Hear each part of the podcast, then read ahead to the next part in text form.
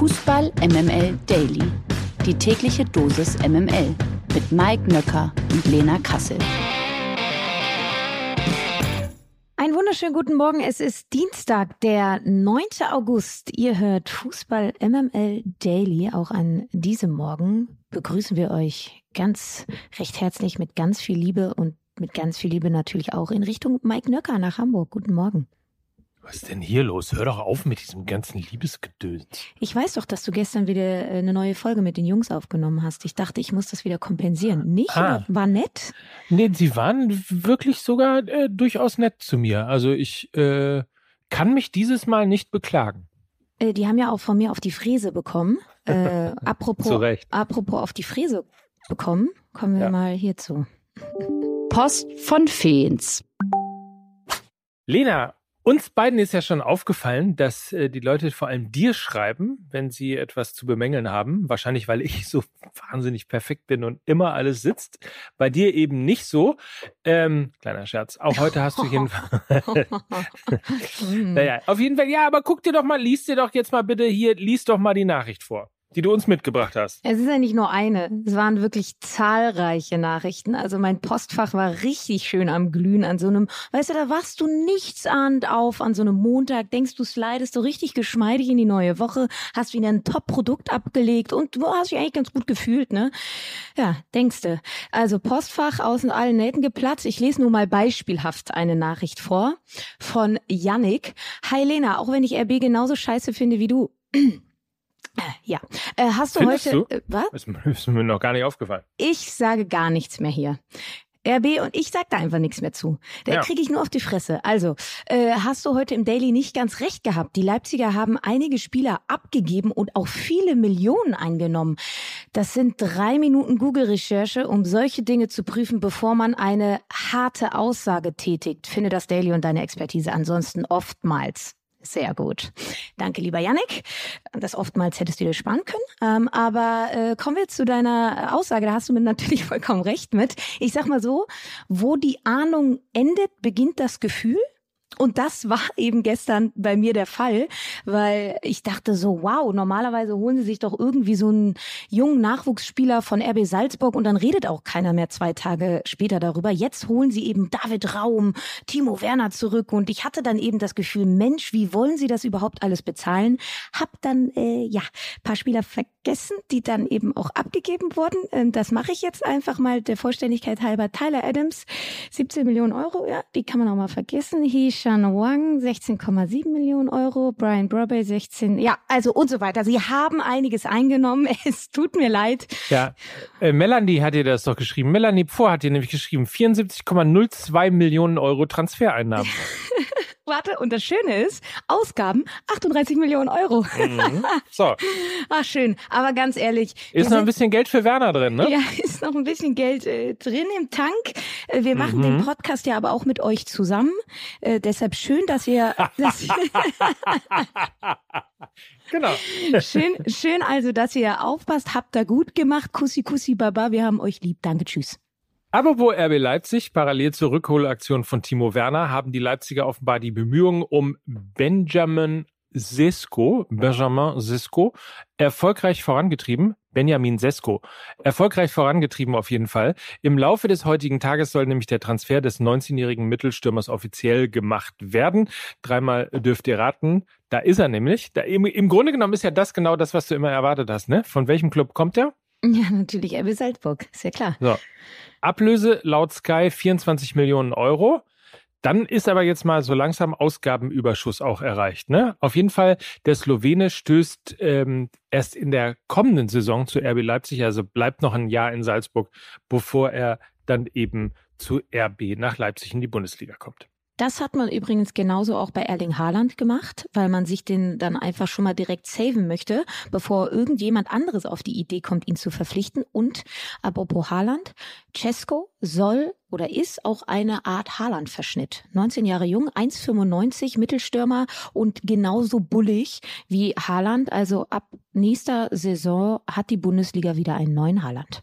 Hättest mir aber auch eben sagen können, dass der Cesco ausgesprochen wird. Ja, du hast halt Benjamin gesagt. Da habe ich gedacht, da ist schon Hopfen und Malz verloren. Ne? Gewinner des Tages. So, Lena, jetzt machen wir mal ein Quiz. Äh, unser Gewinner des Tages ist deutscher Nationalspieler, hat seit diesem Sommer einen neuen Trainer und am vergangenen Samstagnachmittag mit seinem Club drei Punkte geholt. Wer ist es? Du redest über Jonas Hofmann vermutlich. Das steht ja auch so im Skript. Das äh, ist korrekt. Gewinner des Tages also ist Hofmann, weil er seinen auslaufenden Vertrag bei den Gladbachern verlängert hat. Das neue Arbeitspapier hatte eine Vertragslaufzeit bis 2025 und erhält eine Option für ein weiteres Vertragsjahr. Der 30-Jährige ist damit der zweite Führungsspieler, der in kürzester Zeit bei den Fohlen verlängert hat, nachdem ja auch Alessandro Plea eine Vertragsverlängerung unterschrieb.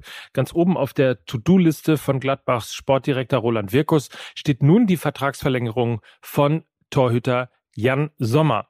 Also von wegen, ne? Eberl aus, Zusammenbruch der Mannschaft, alle wollen weg und so weiter und so fort. Wichtige Spieler verlängern eben doch, heißt, Gladbach spielt jetzt wieder um Europa? Das weiß ich nicht, kann ich nicht beantworten. Ich weiß nur, dass mich diese Entwicklung durchaus überrascht. Also Farke, ich glaube, es liegt weniger an der Überzeugungsarbeit von Wirkus, sondern eher wirklich an dem neuen Trainer. Denn sind wir mal ehrlich, also sowohl Alassane Player als auch Hofmann hätten sicherlich ohne Probleme einen anderen Verein gefunden. Und vielleicht äh, hätten sie da sogar noch mehr Chancen gehabt, äh, international zu spielen als jetzt mit Gladbach. Und trotzdem verlängern sie. Das sind die beiden Topscorer der vergangenen Saison. Hofmann mit 17 Scorerpunkten, Player mit 18 Scorerpunkten. Also das ist auf jeden Fall ein Statement wenn sie alle auch da vorne fit bleiben, dann hat Gladbach auf jeden Fall die Möglichkeit, vorne und oben mit dabei mitzumischen. Ich habe aber nur den Punkt ausgeführt, dass ich eben glaube, dass es nicht so der Fall sein wird, weil sie alle schon sehr alt sind und verletzungsanfällig. Und das ist, glaube ich, eher der springende Punkt, dass dann in der zweiten Reihe dahinter eben ein bisschen was fehlt und äh, du da vorne eben sehr äh, verletzungsanfällige und alte Spieler hast. Und wenn das gut geht, die fit bleiben, dann Why not? Verlierer des Tages. Ja, das ist einmal mehr der FC Barcelona, denn Medienberichten zufolge droht Barca seinem Star Frankie de Jong nun mit rechtlichen Schritten. Die Katalanen würden de Jong gern zu günstigeren Vertragskonditionen halten. De Jong hingegen besteht auf seinen laufenden Kontrakt. Wie The Athletic berichtet, hat der FC Barcelona de Jong nun mitgeteilt, dass man seinen bestehenden Vertrag auflösen und zu seinem alten Vertrag zurückkehren will. Der Grund, und jetzt wird's ganz schön wild, die vertraglichen Bedingungen, die vom früheren Clubvorstand gewährt worden waren, seien aufgrund von krimineller Handlungen des vorherigen Vorstands zustande gekommen und würden ausreichend Gründe für rechtliche Schritte gegen alle Beteiligten bieten. Äh, interessant. Naja, also konkret geht es auf jeden Fall um eine Vertragsverlängerung, die äh, 2020 verkündet worden war. Damals hatte de Jong für zwei weitere Jahre bis 2026 verlängert. Barca ist derzeit gewillt, Spieler von der Payroll zu bekommen, um die Neuzugänge bei der Liga zu registrieren. Aktuell ist das noch nicht möglich, weil die La Liga Gehaltsobergrenze nicht eingehalten werden kann. Präsident Laporta kündigte an, dass Robert Lewandowski der erste Neuzugang sei, der registriert werde, sobald dies möglich ist. Bei Barca steht unter anderem Samuel Umtiti und Martin Braithwaite auf der Verkaufsliste. Letzterer, aber das wissen wir ja auch nur, um die Ws beim Beflocken für die Lewandowski-Trikots zu sparen. Mike. Mike, drop. Schön. Danke, den hast du dir verdient. Danke. Also ähm, ist natürlich eine absolute Sauerei. Wir haben ja schon jetzt des Öfteren darüber gesprochen, wie Barca mit äh, Spielern umgeht. Äh, ich, ich bin jetzt so juristisch jetzt nicht so weit bewandert, aber äh, wenn er jetzt zu diesem alten Vertrag zurückkehren soll, dann müsste ihm ja Barca eigentlich sein ausstehendes Gehalt sofort zahlen und ähm, seine Vertragslaufzeit um zwei Jahre verkürzen. Das heißt, er wäre dann 24 ablösefrei. Das heißt, sie würden mit diesem Spieler auch keine Transfereinnahmen generieren. Also auch das schon wieder eine spannende äh, Geschichte. Ich sag mal so viel. Barca, Meske und Club. Die Fußball MML Presseschau. MML Presseschau. Der Wechsel von Anthony Modest zu Borussia Dortmund wird natürlich viel diskutiert. Auch wir haben gestern in der neuen Folge Fußball MML darüber gesprochen. Im Kicker hat Frank Lussen zudem einen spannenden Kommentar zum Transfer geschrieben. daraus wollen wir euch ein paar nette Zitate mit auf den Weg geben. Modest entlarvte sich einmal mehr als gieriger Egoist, als Profi, der nur den eigenen Profit sieht und der in Rekordzeit vergisst, wer ihm die Möglichkeit gegeben hat, überhaupt wieder Bundesliga zu spielen. Und weiter dann, Modest wollte schlicht immer nur mehr Geld. Die prekäre Situation seines Clubs interessierte ihn nicht, ihm reichte ein Gehalt nicht, das mindestens für drei Leben gelangt hätte. Mit der Kohle aus Dortmund dürfte es nun für fünf oder sechs genügen. Aber nicht vergessen, er hat ja auch nur eins, also ein Leben. Wie siehst du die Thematik? Oh, ich fand den Kommentar ein bisschen zu harsch, muss ich sagen. Also da fallen mir wirklich einige viel, viel schlimmere Beispiele von Habgier und, und so weiter ein, als jetzt Modest, der 34 Jahre alt ist und wo man ja auch gehört haben soll, dass der FC eben seinen auslaufenden Vertrag nicht verlängern wollte, weil sie eben sein Gehalt nicht mehr bezahlen können. Und dass er jetzt eben mit 34 nochmal unverhofft und sie kam ja eher dann doch auch durch eben die Erkrankung von Alea Player, diese unverhoffte Chance kam zustande und dass er jetzt noch mal einen letzten Karrieresprung machen möchte, das kann ich zumindest nachvollziehen. Ähm, Natürlich hat man aber auch da ein bisschen Kontext. Er hat ja schon Wochen bevor überhaupt eine Erkrankung von Aller irgendwie in den Medien stand, sehr, sehr deutlich mit einem Wechsel kolportiert, hat gesagt, äh, ja, hat sich öffentlich geäußert, dass er ja durchaus auch woanders glücklich werden könnte und so weiter und so fort. Und natürlich auch Geschmäckle mit seiner äh, China-Vergangenheit und so weiter. Also ja, dieser Spieler ist belastet. Ich finde aber dennoch jetzt diesen Wechsel als Anlass zu nehmen, so nochmal die Schelle auszupacken, ein bisschen zu viel, ein bisschen zu laut, meiner Meinung nach, von der Schärfe her. Und ich sag mal so, wenn man jetzt einen 34-jährigen Spieler von Vereinsseite aus einfach aussortiert, obwohl er jahrelang performt hat, dann liest man eben solche lauten Kommentare auch eher selten. Also mir fehlt da dann ein Stück weit auch die gesunde Gewichtung von solchen Vermeldungen. Die Ohrfeige. Dass Felix Magath gerne mal die ein oder andere Ohrfeige verteilt, ist allseits bekannt. Jetzt trifft es mit dem Hamburger Sportverein auch seinen ehemaligen Arbeitgeber. Magath kritisierte in der Fernsehsendung Sky 90 die Führungsetage des Hamburger Sportvereins und machte diese auch für den sportlichen Abstieg des HSV verantwortlich. Zitat, wenn Sie in der Führung Probleme haben, dann kommt das früher oder später unten auch bei der Mannschaft an. Seit längerem ist bekannt, dass Finanzvorstand Thomas Wüstenfeld und Sport Sportvorstand Jonas Bold ein angespanntes Verhältnis führen, während sich Marcel Jansen, der ja den Aufsichtsrat leitet, enthält und sich überhaupt nicht äußert.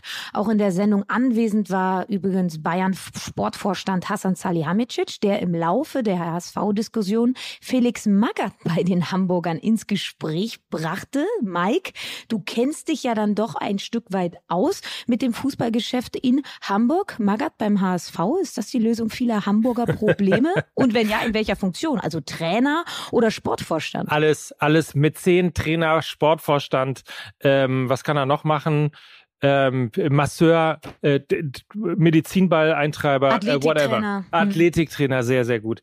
Ja, das ist äh, komischerweise, also es ist wie so ein alter Reflex, ne? Also ich musste gerade lachen auch tatsächlich, weil ich weiß gar nicht, wie oft der Name Felix Magath im und um den Volkspark gehandelt worden ist. Also das ist schwierig. Ehrlicherweise ist es mittlerweile so verworren, was äh, den Hamburger Sportverein angeht, dass ich nicht mal mehr sicher bin, ob Felix Magath äh, da helfen kann. Äh, also auch wenn er ja immer noch einige äh, der Fantasien von HSV-Fans irgendwo äh, zu Schwärmen bringen lässt.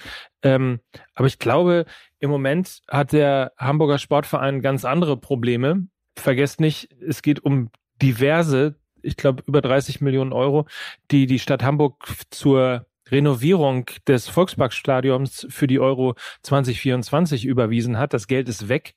In anderen Branchen nennt man das Ver Veruntreuung. Also insofern, ich glaube nicht, dass Felix Magath da in irgendeiner Art und Weise was mit zu tun haben will. Du weißt schon auch, aber dass Felix Magath auch die Hertha vor dem Abstieg bewahrt hat, ne? Also ein Akt der Unmöglichkeit. Also ich glaube, wenn einer den HSV in ruhige Fahrwasser bringen kann, dann ja wohl, dann ja wohl unser kleiner Quelix. Ja, super, Felix. Ja.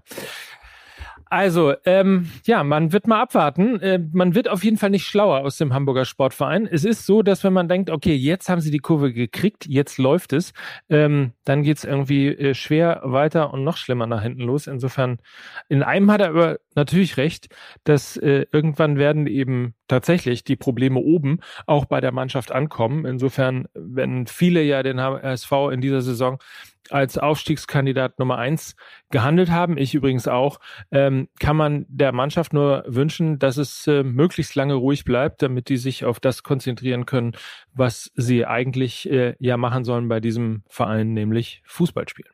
Der Fisch stinkt eben immer vom Kopf. Ja, das weiß man hier in Hamburg sehr gut. Das abseitige Thema. Der moderne Fußball, da geht's eben doch häufiger ums Geld als eben um das Sportliche. Raphael Boré war für die Eintracht aus Frankfurt ein echter Jackpot. Die Frankfurter holten Boré im letzten Jahr ablösefrei von River Plate und der Kolumbianer schlug sofort ein. In einem Bericht des Kicker wurde jetzt publik, dass Borés Berater Nicolas Petropoulos mächtig an seinem Schützling mitverdient. Neben Handgeldern und Vermittlungsprovisionen geht es dabei auch um Weiterverkaufsanteile. Der Kicker rechnet zudem in seinem Beitrag mögliche erschreckende Provisionsszenarien durch, die besagen, dass Petropoulos bei einem Weiterverkauf rund die Hälfte des Gewinns mitverdienen könnte. Laut Frankfurts Sportvorstand Markus Krösche sei dieser ganze Vorgang ein normaler Prozess, der nicht nur bei der Eintracht Thema sei. Heftig, 50 Prozent oder über 50 Prozent.